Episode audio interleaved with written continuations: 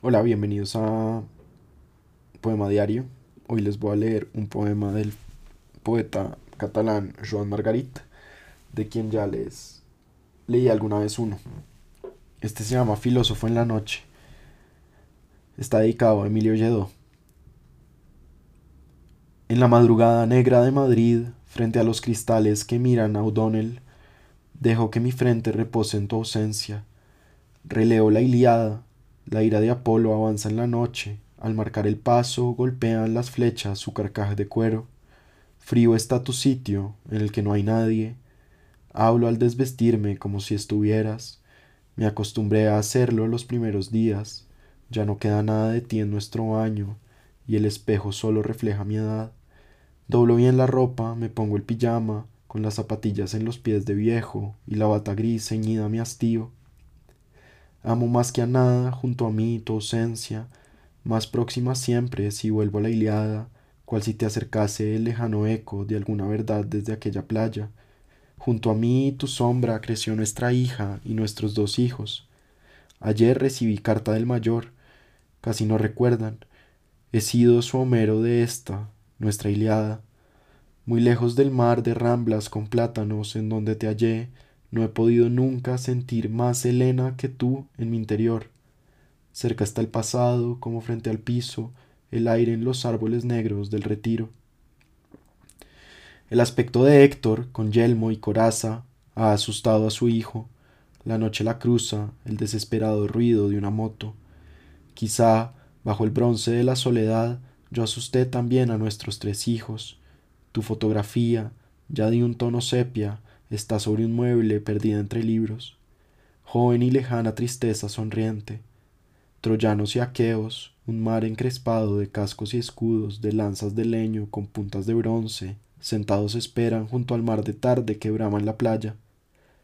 Allante golpea el escudo de Héctor, pero estoy ausente, pienso en nuestro mar de la costa brava, virgen como en Troya, los años sesenta, abro el ventanal, Hoy viven muy lejos la hija y los hijos. Ya están mayores que tú, te fuiste tan joven. Pienso melancólico que oscurecerá ahora en Chicago, Berlín y las verdes afueras de Londres yacen en la sombra, y a ti no te esperan más albas que estas que surgen de pronto entre las palabras. Mientras las hogueras acechan las naves, malos pensamientos como el mar negruzco que arroja algas tristes también van cercándome Parece que existan los dioses de Homero, tanto tiempo muerta mientras me marchito solo con la Iliada, pero allí en la playa, entre dos combates donde con estrellas el cielo es más negro, duermes como Helena en tu oscuridad, aquí junto a mí. Cual casco de bronce de un guerrero exánime me pesan los párpados de tanto evocar Pedralbes y el cielo azul de la tarde en la primavera de aquella ciudad. Delgado, ideal, la línea de Euclides es el lugar donde transcurre la Iliada que leemos juntos. En mi vida tú, en tu muerte yo. Me sale el filósofo al ver cómo Aquiles elige la gloria en vez de la vida. Comienza la ética. La noble y antigua lección del dolor ya estaba en la Iliada. Héctor y los suyos combaten a muerte frente a las barcazas. Siempre hay un Aquiles que espera en la sombra. Pienso si la ausencia, como el agua fría, al templar las armas, me forjó más duro, cada cual escucha en su propia Iliada las armas que chocan contra las heladas, los hórridos gritos que lanzan los griegos en las barcas que arden. Alcató en la tierra, su último latido vibra con la lanza hincada en su pecho. Tú serás la lanza que tiembla en la última pasión de mi vida.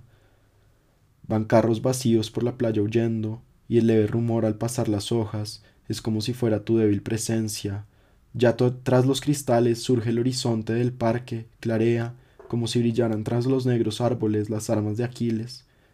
Te he buscado siempre, tantas, tantas veces he desembarcado por solo una luz, en costas abruptas.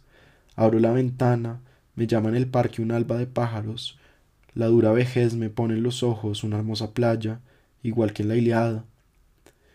Mercante oxidado, Llegando a un gran puerto, hendiré aguas sucias en donde revuelan miles de gaviotas buscando una inmóvil mujer solitaria que espera en la dársena. Hoy, cuando la proa se hunde fatigada y ya el navegante no ve bien de lejos, se borra la costa.